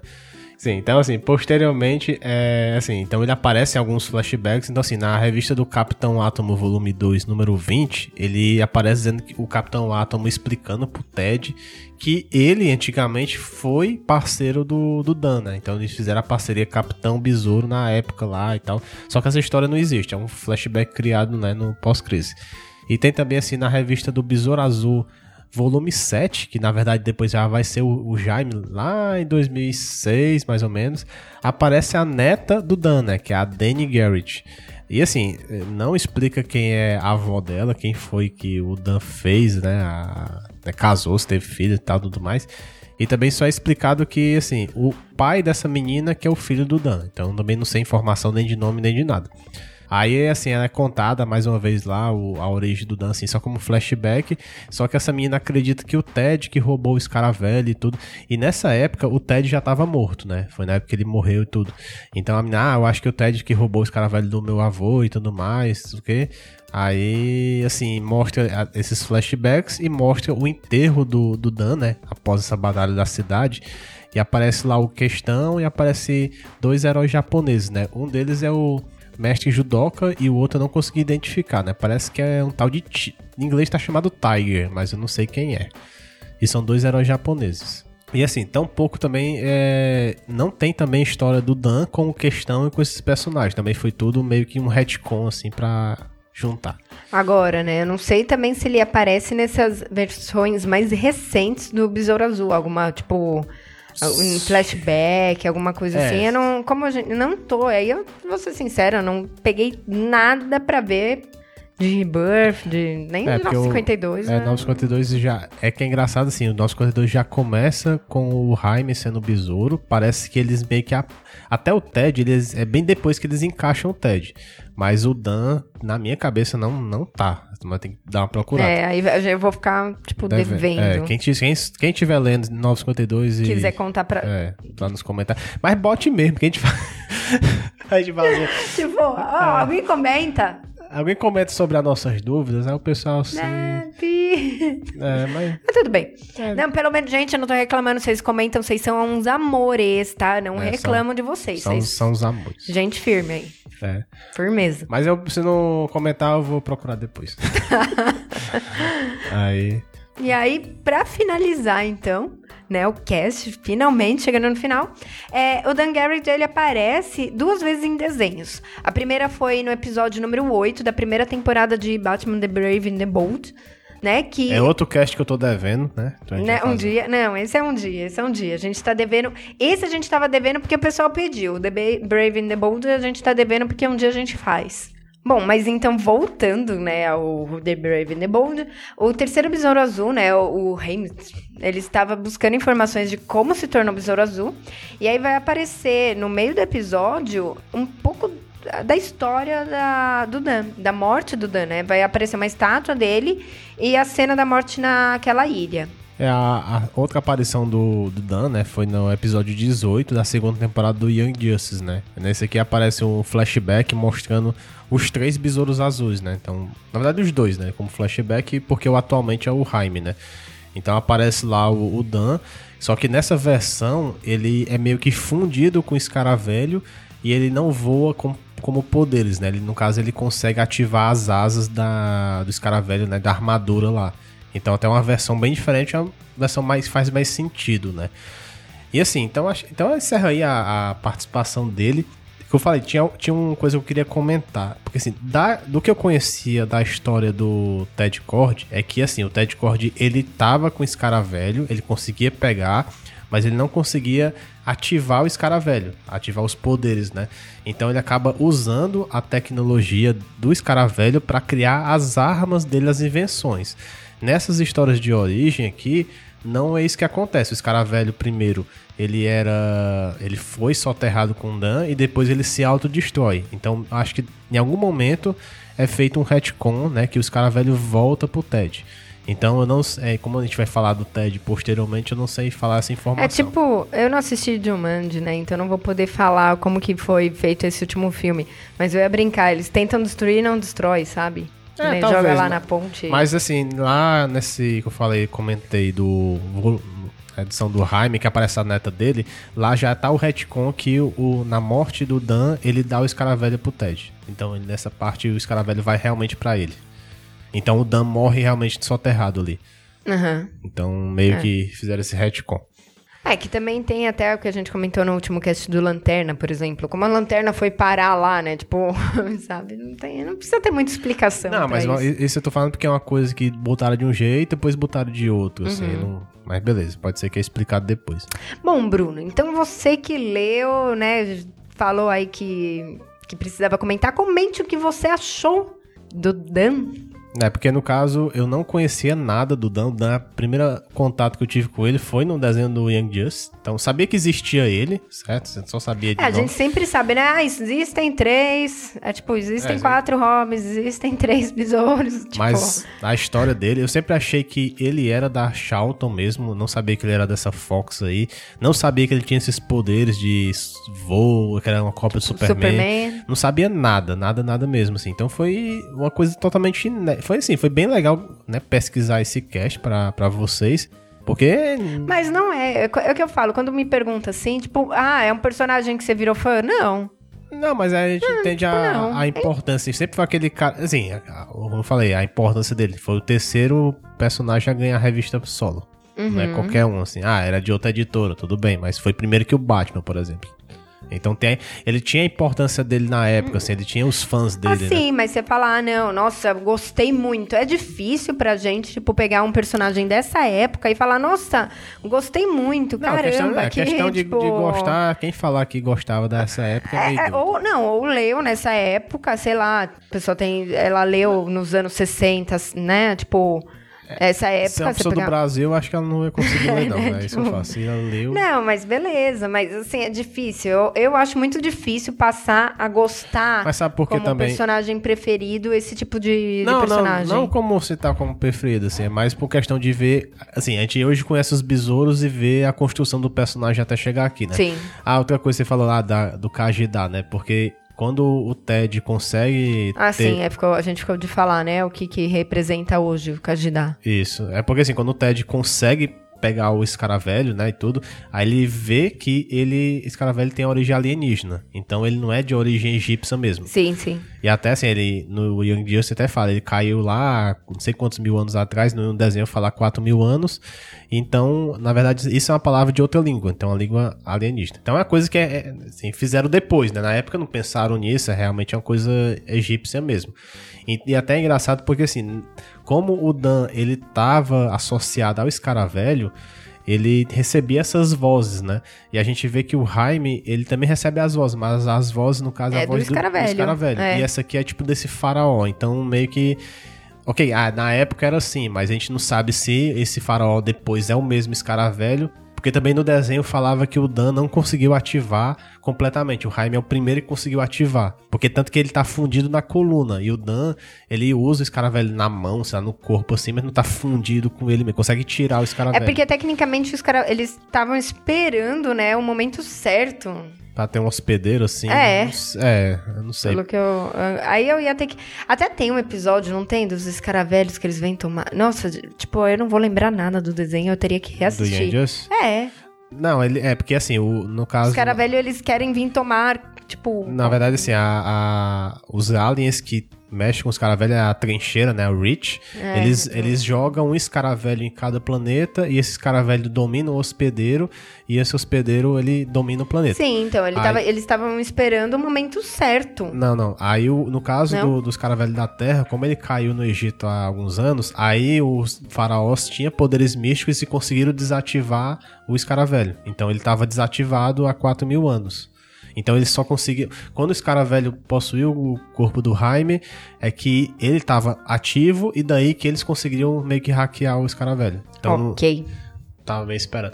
Então é isso, assim, porque eu não conhecia também que ele era copo Superman, dos personagens secundários. É ah, não, é. Falando nesse, nesse ponto, assim, de conhecer personagem é muito legal, né? A gente acaba isso, aí tem, tem aquela visão, ah, ele é um besouro azul, mas, tipo, aí outra coisa, os vilões, né? Ele não tem vilões importantes, ele só vem ganhar vilões, assim, com poderes lá no final da vida dele, na volume 4 lá, volume 4, volume, é, volume 4 mesmo. Que ganha aquele lá, o Mr. Thunderbolt e tudo mais. Então, é meio que é isso. E outra coisa é, assim, o Dan, né, ele é meio que na... Porque, assim, o Ted é a, é a versão do Coruja, né, do Ótima, né? Então, lá o né? O antigo coruja do Ótima, ele é o Dana. Então, meio que no Ótima ele tem aquela representação dele também, né? É o primeiro coruja. Sim. Né? E é isso. E é isso. Então, pessoal, espero que vocês tenham curtido o que a gente trouxe para vocês sobre o Dan Garrett. Ok? Aí, é, porque se, né? Cumprimos né? nossa promessa de falar a primeira vez do Besouro Azul. É, até é engraçado é assim que eu tenho que falar isso. No cast passado do Lanterna veio um, um ouvinte, né, falar nos comentários assim, ah, cast de vocês a gente tem que dar importância porque vocês vêm falar de personagens que, tipo, ninguém fala, como Lanterna Verde. Agora eu posso falar que aí ninguém vai fazer um cast do, do Dan Garrett, eu acho. Aí alguém lança antes da gente, né? Tipo. É, se alguém lançar, parabéns para vocês também. tipo, puta que pariu. Mas beleza. E o Bruno falou de leitura de comentários. Gente, eu não fiz a leitura de comentários do cast anterior, mas vão ser duas leituras de comentários nesse cast, então para quem quiser continue me escutando, porque, né, me escutem. Olha que lindo aqui. Aí. Ok? Pois é isso, então valeu, abraço a todos. Para quem fica, tchau. E Até mais. Daqui a 15 dias, né? Sim.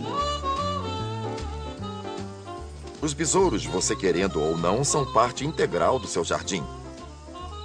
Embora sendo irritantes como pragas, provavelmente não passaríamos sem eles. Eles estão labutando como você no jardim, enterrando matéria orgânica no solo, deixando os nutrientes disponíveis às plantas, polinizando e até caçando pragas. Quer dizer, no final, você acaba preferindo não deixar de tê-los no seu jardim.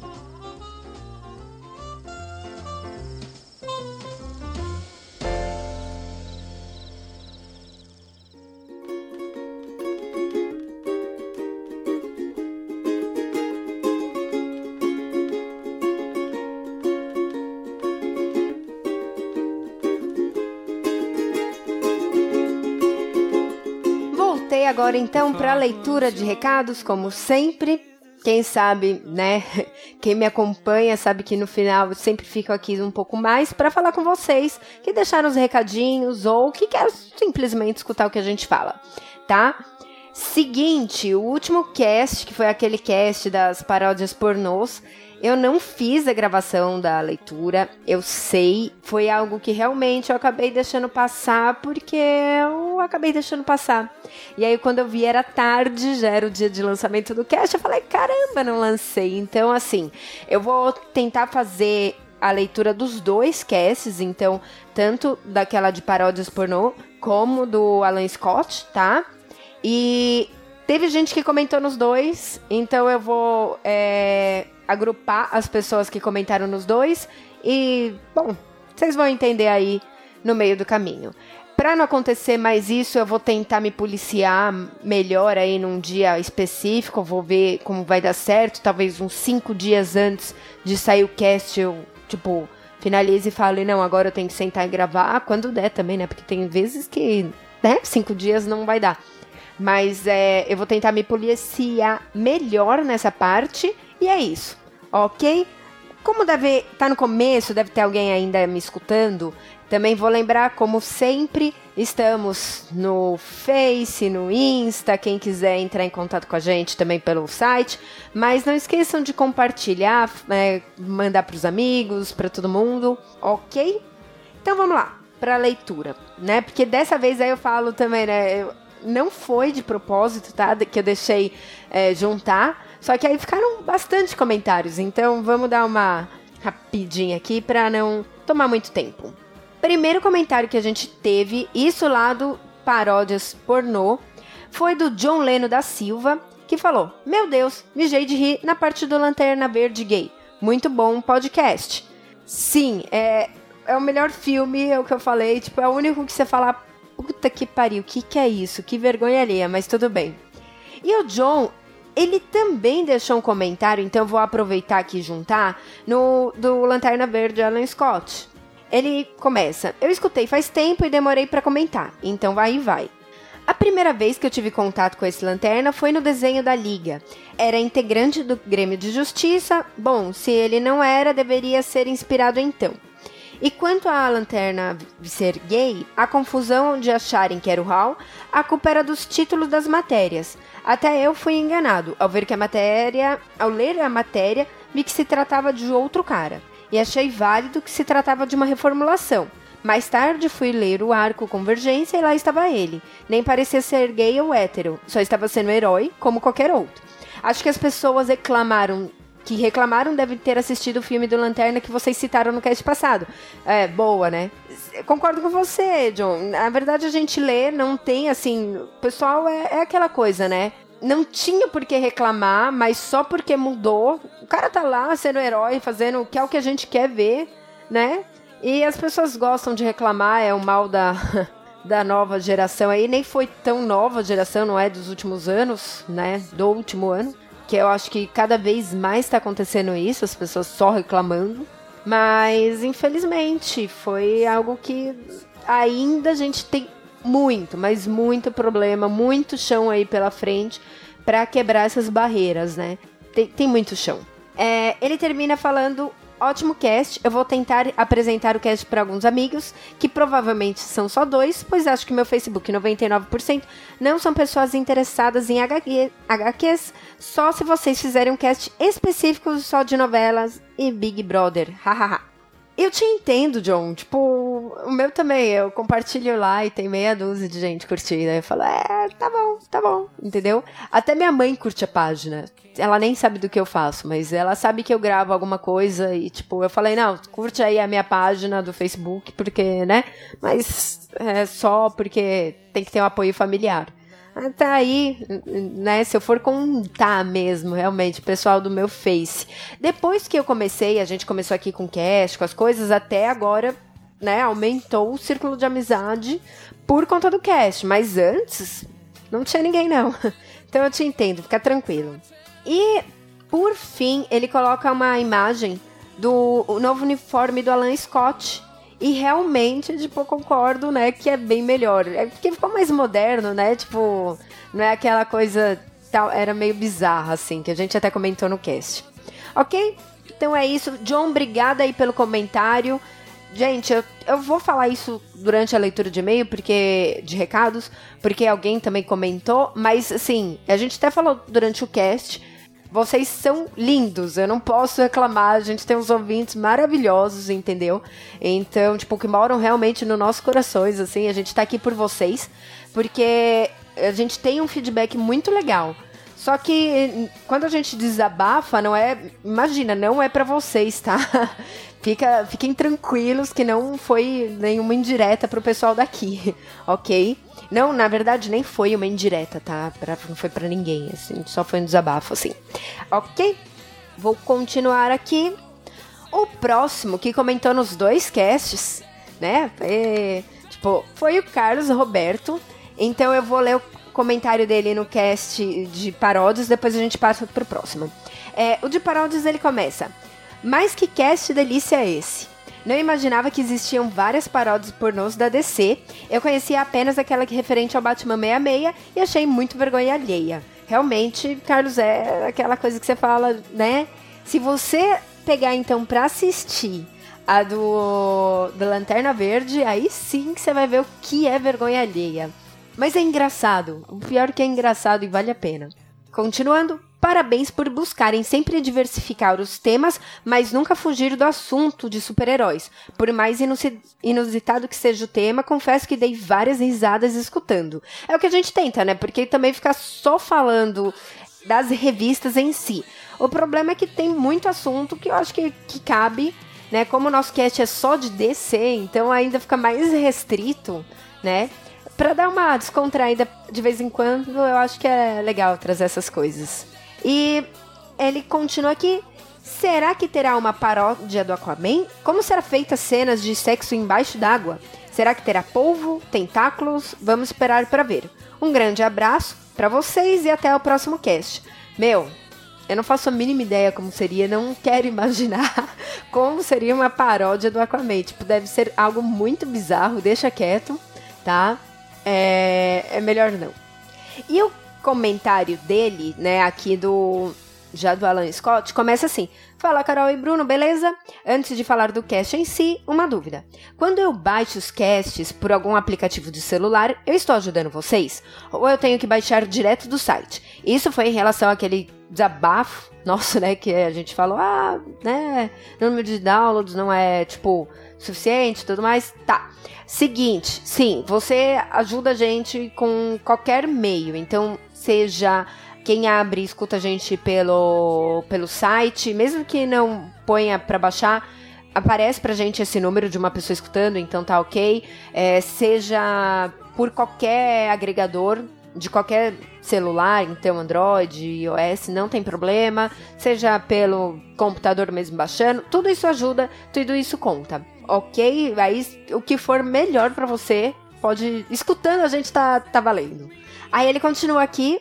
É, bom, gostei muito do cast. Confesso que o Alan Scott não é um personagem, é, personagem relevante para mim, mas gosto do cast assim que nos apresentam novos, velhos personagens que não são muito comentados. Sim, essa é a intenção, então, de a gente trazer esses casts, assim, esses personagens mais, né? Tipo, quem Quem que é esse? A gente sabe que existe, mas né, já escutou falar, que foi o que eu comentei nesse cast do Besouro Azul, né? Tipo, é, a gente sabe que tem esses personagens, mas às vezes a gente não vai atrás. E acabam sendo personagens assim que foram relevantes para a história da DC, foram relevantes para a história, por exemplo, do Lanterna Verde, né? Hoje a gente só tem isso por conta desse daí, mas que são, não são personagens que a gente cria um vínculo afetivo, né? E aí é legal quando a gente descobre que, pô, ele é importante, ele teve alguma coisa. Isso foi a intenção nossa primeiro, uma das intenções, né, quando a gente decidiu fazer o cast do setor, era trazer essas informações, porque para os leitores mais novos, eu sei que tem, meu, podcasts aí com gente que dá de 10 a 0 na gente em conhecimento, só que às vezes fica, tipo, quem tá começando agora fica assim, do que que o cara tá falando, né? Literalmente é isso, você fica perdido, aí você aí você começa até a viajar porque você não tá entendendo porcaria nenhuma do que, que o cara tá falando. Então, quando a gente falou, vamos fazer um cast da DC, era exatamente isso. Vamos fazer um cast também de apresentação de personagens. Muitas vezes o cara que vai hoje no, no cinema, ele conhece Batman, a história básica, conhece Superman, Mulher Maravilha agora porque teve o filme, mas assim, conhece aquilo ali, né? Então, a nossa intenção é sempre trazer um pouco mais de informações.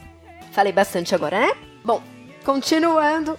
Em relação ao desabafo no final, fico triste por vocês terem essa dificuldade pois eu gosto tanto do cast de vocês e tento ajudar de toda forma, compartilhando, comentando com conhecidos, pois quero ver o sucesso de vocês. Se tiver algum jeito a mais que eu possa ajudar, pode contar comigo. Meu, muito obrigada, Carlos. Imagina, foi só realmente é o que eu acabei de falar, foi só um desabafo momentâneo. É, é porque realmente o nosso cast é muito de nicho e ainda não é um cast convencional de piada. A gente entende isso, sabe? Não, não, não adianta a gente achar que vai fazer, nossa, um puta hiper mega sucesso, porque muitas vezes não é o que o pessoal espera de um podcast, né? O público, ele tá acostumado com aquele podcast, tipo, de conversa de boteco. E aí a gente veio com um formato totalmente diferente e ainda falando de uma única editora é fica mais complicado, né? Mas assim, só de vocês estarem aqui baixando e comentando, meu, a gente fica muito, muito feliz mesmo, tá? É isso. É trabalho de formiguinha, então, quem sabe, né? A gente tá com dois anos agora. É, é tempo. Não, não tem muito para onde a gente correr. É, eu tô com uma intenção de, como eu fiz o ano passado, esse ano provavelmente eu também vou lançar a pesquisa do setor. Então, isso acho que vai lá pro meio de maio, junho. A gente vai fazer uma pesquisa nova do setor, até para ver como que estão os, os ouvintes, o que vocês querem saber, né? Para tentar adequar até mais o cast para vocês. Ok? Para terminar, é, ele põe aqui: vocês pretendem mudar o foco do cast para além da DC? Ou pretende continuar no mesmo formato? Um grande abraço. Sim, é, a gente pretende continuar no mesmo formato, tá? A gente não vai mudar o cast para além da DC. Na verdade, se escutar. Não, não escuta não, tá? Mas assim, se escutar, ou se já tenha escutado aquele nosso cast número zero, né? Que foi o nosso teste. Bem diferente, acho que a gente mudou, evoluiu um pouco de lá para cá. Mas é, a gente até fala, ah, o nome Setor 2814 foi escolhido porque ele pode abranger qualquer coisa. Hoje a gente não tem essa vontade de abranger outras coisas. De vez em quando a gente até sai um pouco tema DC, mas sempre voltado, por exemplo, representatividade nos quadrinhos, como a gente já falou, uma outra coisa, mas não vai ser nunca nosso foco, tá? Eu espero que um dia, assim, a, a gente fica esperando convite dos outros casts para poder falar de outras coisas que a gente também gosta, entendeu? É, nunca nos, com, é, nos convidam para falar, por exemplo, de Marvel. Por que será, né? Então, assim, a gente espera. Não, brincadeira. Ok? Obrigada pelo comentário, então. É, eu espero sempre você aqui. Por fim, gente. Por fim, não, né? Pra, ainda estamos no começo, mas assim, para terminar, vamos lá para aqueles comentários exclusivos do setor do cast das paródias, ok? Tivemos o comentário do Eduardo Nicolas, que falou: Nem escutei, mas já estou ansioso. E aí? É, ele não voltou para comentar, né? Eu não sei se isso é bom ou não. Mas, Eduardo, depois conte aí pra gente o que, que você achou. Tivemos também o comentário do Asbets. Começa. Primeiramente, boa noite e obrigado pelo podcast. Tema inusitado para um podcast sobre DC. Jamais esperaria vocês comentarem a respeito das paródias pornô da DC e ainda mais convidarem o Matusa do Caralhinhos Voadores, podcast que eu escuto até pelo aspecto humorístico do assunto. Sei, né? Aspecto humorístico, ok. É, então, foi a nossa intenção, né? Sair um pouco da nossa zona de conforto e sair, sair não saindo, né, do tema. A gente não acabou falando da DC. não deixa de ser, né? Aí ele continua. Por falar no Matusa do Caralhinhos, bem apropriado a citação dele a respeito da atriz Kimberly Kane, trajada caracterizada como Mulher Maravilha, em específico a versão dos 952.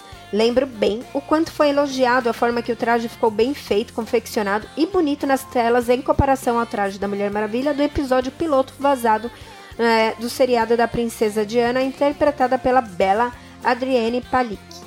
Também interpretou a agente Bob Hor Morse, Arpia, né, em Agentes da SHIELD. Então, é, realmente, as paródias, assim, essas paródias pornô que tem um, uma qualidade superior, você fica besta. Você fala, meu, eu quero. Tipo, eu hoje, eu, assim, quem não sabe, eu faço alguns cosplays, tá? Fiz alguns, dois. Mas esse ano eu tô fazendo o terceiro. E aí, muitas vezes eu fico olhando assim e falo: Meu, essa roupa é muito legal, dá pra fazer um cosplay. Sei lá, sendo. assistindo um filme, jogando alguma coisa, lendo.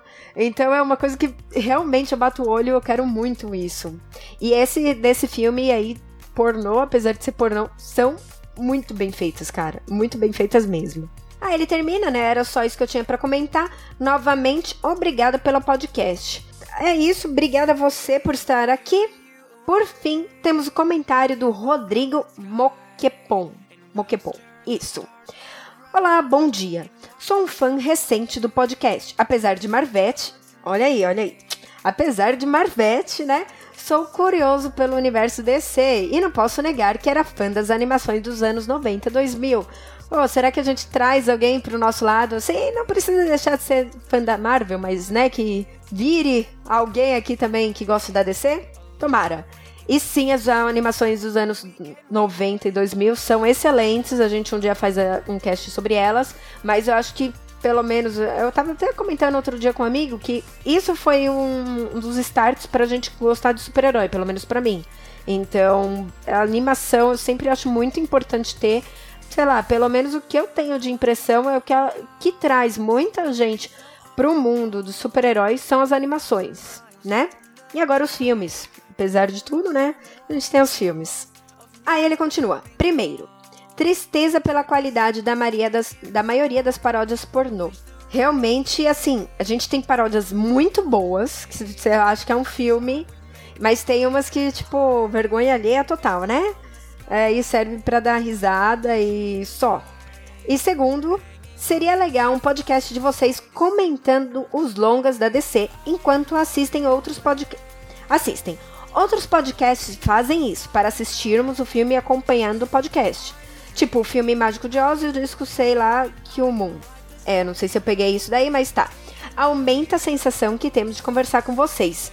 Sim, Rodrigo, na verdade até foi isso que eu de quando eu comentei, eu falei é, é uma das coisas que eu tenho vontade de fazer, principalmente para as animações. Talvez filme eu acho muito longo, não sei se a pessoa vai ter paciência de ficar duas horas me escutando, né? E escutando alguém falar na orelha, mas as animações que são mais curtinhas ou alguma coisa assim, mesmo, sei lá, séries animadas, eu acho que dá para fazer. É um projeto futuro como eu já comentei, eu vou colocar isso aí na, na pesquisa. Vamos ver se o pessoal concordar, se tiver alguns interessados. É tranquilo de fazer e eu acho muito legal, assim. Eu, eu escutaria, né? Tem gente que não gosta, então eu teria que realmente pesar para ver até onde compensa. Mas sim, a gente tá pensando no assunto, ok? Obrigada, Rodrigo, pelo comentário. Volte sempre. Espero que você escute mais vezes a gente.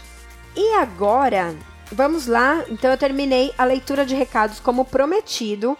Ficou pra, grande pra caramba, né? Mas tudo bem. Essa foi a leitura de recados do Paródias Pornô. Então agora vamos pro do Alan Scott. E o do Alan Scott deu o que falar. Tem comentário pra caramba, então respirem, peguem água e vamos lá.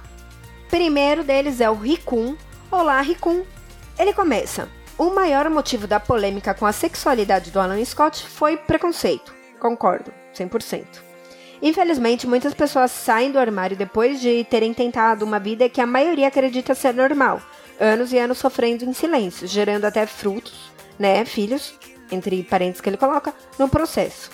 Os filhos do Alan Scott seria o menor dos problemas. O assunto da representatividade foi tratado mal e porcamente, como a maioria das vezes. A DC perdeu a chance de construir esse drama e apresentar essa história para as pessoas, mas sabemos que os quadrinhos visam prioritariamente o lucro e com tanta gente homofóbica, o título estaria fadado ao fracasso. Bom, até aqui eu não, não acrescento mais nada, você falou tudo e é isso. Né? É simplesmente preconceito das pessoas, porque assim, ele poderia estar tá fazendo o que for. Na verdade, assim, né, a gente está com muito problema de leitura de somente do título da notícia e o pessoal já sai destilando toda a merda que puder destilar, né? Sem ler, sem conseguir interpretar as coisas, então é muito complicado. Realmente a gente tá num período bem complicado. E você falou tudo, não acrescento mais nada no que você disse. Depois ele coloca: Enfim, gosto do podcast. Como vocês mesmos disseram uma vez, só estão conhecendo a fundo o universo DC recentemente. Aí agora, gente, eu gostaria. Eu não comentei aqui porque vocês sabem, quem me acompanha na leitura de recados sabe que eu não comento, né? É, pra poder falar aqui com vocês, senão não teria sentido. Mas aí agora eu fiquei muito curiosa, cara. E ele não voltou, eu acho que ele não voltou pra falar. Então, assim, Ricum, comente, tá? Eu quero. Se você estiver me escutando, por favor. Agora, eu, assim, mate essa curiosidade. Você não faça isso. Nunca, gente, nunca faz isso, tá? Deixa o negócio no ar porque a gente fica curioso. Ele coloca aqui, ele discorda muito das opiniões, entre parênteses, da maioria para ser exato. E aí eu fiquei tipo, o que que ele discorda? E eu tô assim, tipo, muito curiosa para saber com que ele discorda da gente. Tá? A gente até tenta não dar muita opinião, talvez alguma dos filmes, né, assim, alguma coisa. Talvez a do filme do Superman, que, né? Ou, por exemplo, da animação, que eu falei que não era tão legal. Mas para quem não gostou que eu falei mal da animação, vai vir um cast aí que eu falo bem de animação, tá, gente? Fica tranquilo. Então eu realmente fiquei curiosa. Só que a gente tem esse, ah, estamos lendo, né, descobrindo a fundo, não que a gente não soubesse, é o que eu falei, ah, não, eu, a gente tinha, o Bruno tinha bastante conhecimento, eu que não tinha esse conhecimento tão profundo, de quadrinhos. Continuo não tendo conhecimento tão profundo, tá? Assim, eu me. Se, é, ainda falo que eu sou bem crua, assim, tento ler pra caramba, mas pra chegar num nível vai demorar anos aí, né? É, e coisa assim, tipo, pra você ter um conhecimento muito profundo, tem que ler muito, gente. Parece que não, mas tem muito material para se ler, então é, é complicado, né? Mas, enfim, o que eu estava falando é que a intenção do cast foi essa, né? Ajudar a gente como a gente, como, como eu, né? A conhecer profundamente mais a DC. Então, trazer mais, é, mais informação, entendeu? Porque tem gente. Às vezes é muito difícil você conseguir sozinho, ou porque não quer mesmo, ou porque, tipo, é difícil, que nem a gente tava falando, comentou nesse cast, a leitura em inglês, não é todo mundo que domina o inglês para conseguir ler. Então, assim, a intenção do cast foi ajudar a gente como a gente. Enfim, eu espero que você tenha entendido. é, continuando aqui, ele fala: Mas um podcast que se predispõe a falar do Alan Scott merece ter atenção. Eu confesso que a primeira vez que eu li, eu falei, nossa, a gente não deu atenção suficiente ao personagem, tipo, ficou tão ruim assim. Aí o Bruno teve que me dar um toque. Não, ele está falando que, tipo, merece a atenção dele, porque a gente falou do Alan Scott. Então eu espero que o Bruno esteja certo, que a gente mereça a sua atenção. E obrigada por falar isso. Só para finalizar, ele termina. Com mais experiência ganha, esse podcast pode crescer muito. Continue, torço para vocês, por vocês. Já estou divulgando, até mais. Opa! Então isso é uma coisa boa, né? Apesar dele não concordar com a gente, ele divulga. Olha que ótimo. Que coisa melhor. Gente, eu falo, tem, a gente tem os ouvintes muito bons. Obrigada, gente. Obrigada, Rico. o próximo comentário é do Olavo Lima. Olá, Olavo. Ele veio fazer um adendo que a gente foi em dúvida desse sketch do Alan Scott, que é: engenheiro de rádio naquela época era um cara responsável pela manutenção e funcionamento da rede de rádio. Sem falar dos equipamentos de rádios que na época era uma tecnologia inovadora. Então existiam engenheiros de rádio de guerra que eram vitais na comunicação durante a guerra. Olha, é ótimo, obrigada pela informação. Realmente a gente ficou assim, tipo, o que um engenheiro faz, né? Pra quem escutou o cast sabe que a gente ficou, tipo, o que, que um engenheiro de rádio faz? Mas realmente, né, devia ter. É a mesma coisa, por exemplo, que falam daqueles supercomputadores que tomavam as salas inteiras. Então tinha que ter gente que entendia daquilo, né? E aí ele finaliza, gostei muito do podcast, parabéns. Obrigado, Olavo. Então é isso. Tivemos também o comentário do Batema. Olá, Batema, mais uma vez. Galera, ótimo podcast de hoje. Amo os lanternas e estou fazendo um exercício de unir os universos DC, Marvel, e ele me trouxe ideias novas de como inserir o Alan Scott nesse cenário. Sobre o Facebook e os casts, realmente é um pecado meu. Quase nunca comento algo, conheci há pouco tempo e sempre separo ele ali no Castbox para ouvir diretamente do site. É, tá guardado, né, na barra de, do Chrome. Batman, fica tranquilo. Batman, né? Não, Batman. Batman, fica tranquilo. Assim, eu sei que às vezes é, a gente não consegue escutar tudo que a gente gostaria. É, é difícil, realmente. A gente tem que. Às vezes escutar um, não consegue escutar outro. É, é super. É, a gente entende isso. E, mas só de realmente vocês darem feedback fica muito bom pra gente, tá? Ele também fala que sobre o alcance do Facebook, acho que mesmo vocês pagando, eu quase não recebia notificação nenhuma da página. É, só fui voltar a receber mais conteúdo geek quando dei uma filtrada naquilo que eu seguia no Facebook. Tanto que recebi primeiramente hoje no Facebook do que no feed do Cashbox. Então, realmente, o Face ele não ajuda nem um pouco com o feed, cara. É, a gente não sabe porque o Facebook faz isso. Na verdade, a gente sabe, né? Para pagar cada vez mais. Só que assim, é muito complicado. É muito complicado. Ele, o Face, ele quebra realmente. Você, para você começar a receber maiores. É, notícias daquela página, você tem que começar a interagir. Ou curtir sempre várias coisas da página e não parar de curtir, que aí ela começa a aparecer para você. Entendeu? E aí é engraçado que o Face só vai mostrar aquilo. Tem páginas que eu curto no Face que, tipo, eu nem sei se existem ainda, porque se eu não pegar e não for atrás, o Facebook não me mostra. Então é muito complicado. O Facebook não ajuda nem um pouco nesse ponto, sabe? Mas é, é uma ferramenta que a gente tem divulgação e, infelizmente, é a maior rede social, sabe? Então não dá pra gente abandonar ou falar, ah, não vamos usar. Tem que usar, né? Aí ele continua.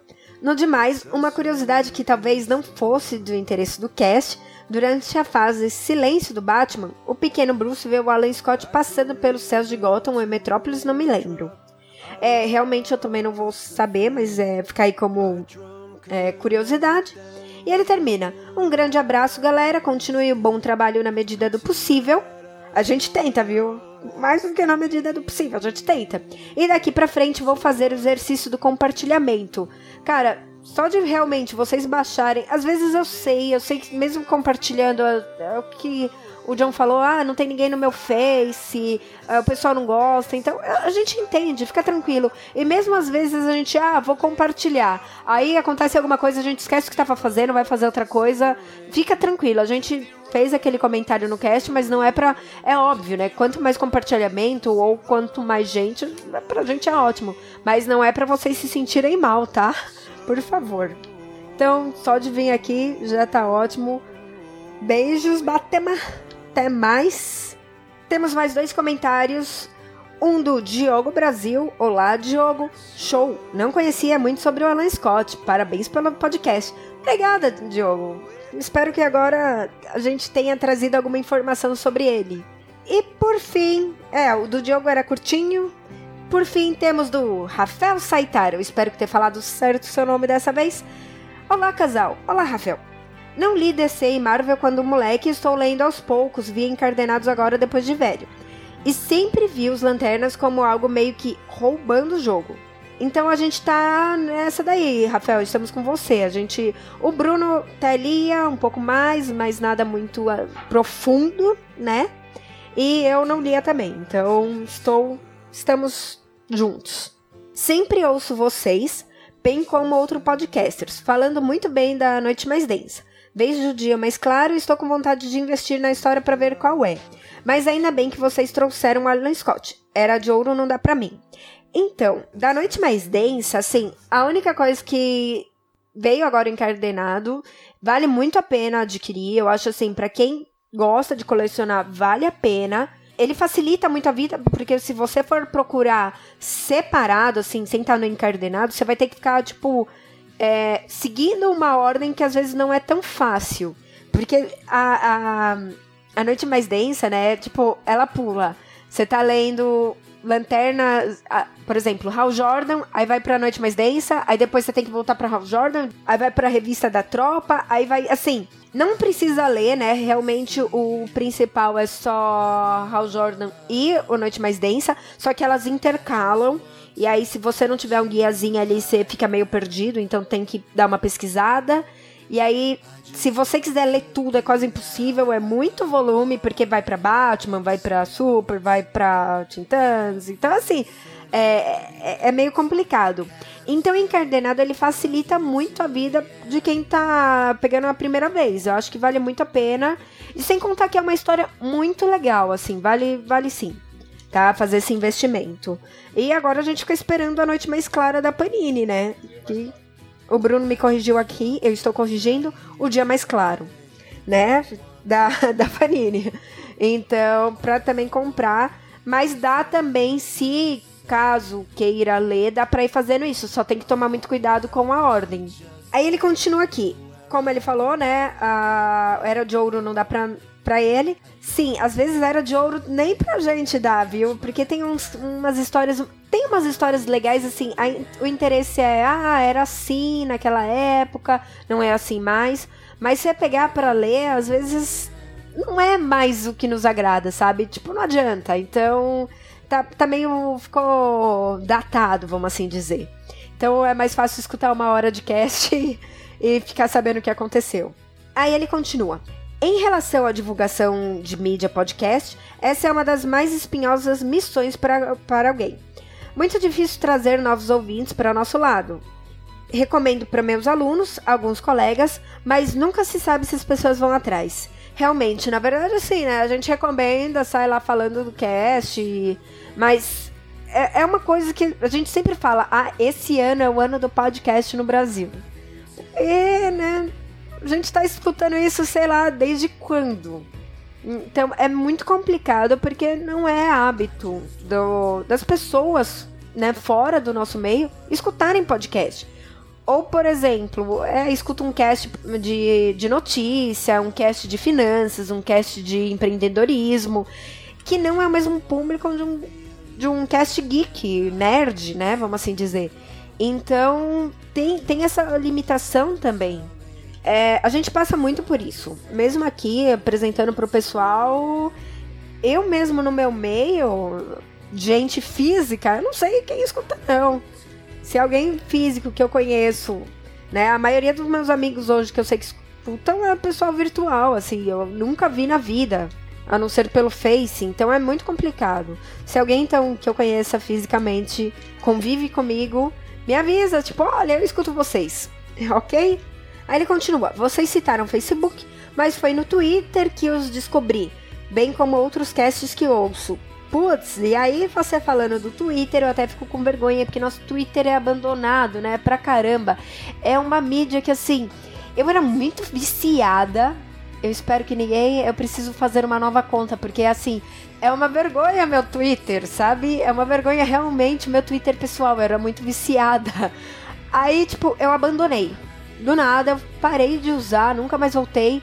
Aí eu falei, tipo, quando a gente fez o setor, falou, não, vamos reativar, fazer um Twitter do setor. Eu falei, vou reativar o meu. Cara, eu já tentei voltar pro Twitter umas, sei lá, 300 vezes e eu acabo deixando passar. Então, realmente é algo que é bom se avisar que pode trazer aí alguém, né? Obrigada realmente por falar isso. Eu vou dar atenção ao Twitter. E aí ele termina: encerrando, senti falta da leitura de comentários nesse programa. São três programas que gosto de ouvir os comentários, e o setor é um deles. Podcastinadores Nerdcast são outros. Volte à leitura, Carol. Por favor. Tô aqui. Puta merda, deixei o seu por último, né? Ah, beleza. Vamos ver se, se você me escuta até o final. Então eu tô aqui. É, na verdade, como eu falei lá no comecinho, foi um erro muito grande meu que eu não me toquei, cara. Que, tipo, eu falei, ah, amanhã eu gravo, amanhã eu gravo. Eu falei, caramba! Tipo, era pra ter gravado ontem, né? E aí quando eu vi, já era. Não tinha mais o que fazer. Ok?